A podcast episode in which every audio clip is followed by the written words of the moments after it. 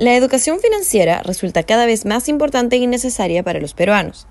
Según un informe de Ipsos Perú, uno de los grandes problemas es la desinformación y poco conocimiento que se tiene sobre los medios de pago.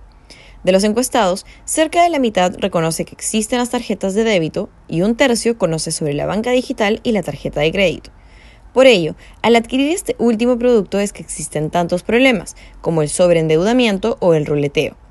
Para evitar este mal manejo, un informe de Al Día, asesora financiera, recuerda que la compra en cuotas con la tarjeta de crédito genera intereses y en cuantas más cuotas elijamos pagar, mayor será el sobrecosto generado.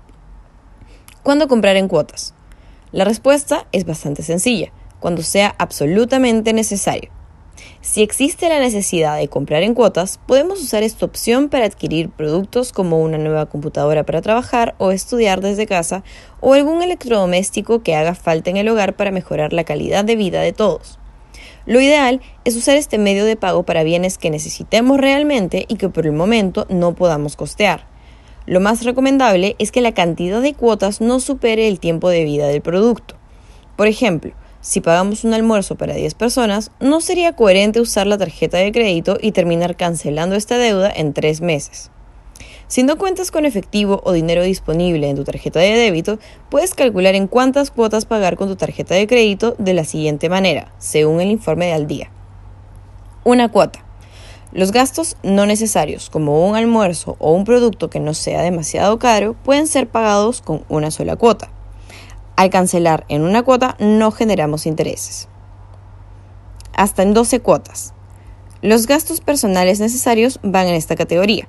Aquí se encuentran, por ejemplo, las compras de ropa o calzado, aunque la decisión final de la cantidad de cuotas dependerá del costo y de tu capacidad de pago.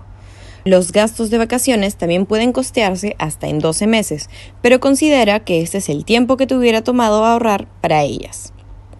Más de 12 cuotas.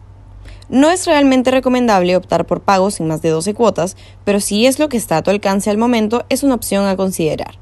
Aquí van los gastos más grandes como electrodomésticos o tecnología costosa.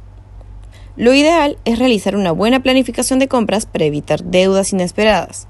Es importante tener en cuenta que a menos cuotas, menos intereses y comisiones.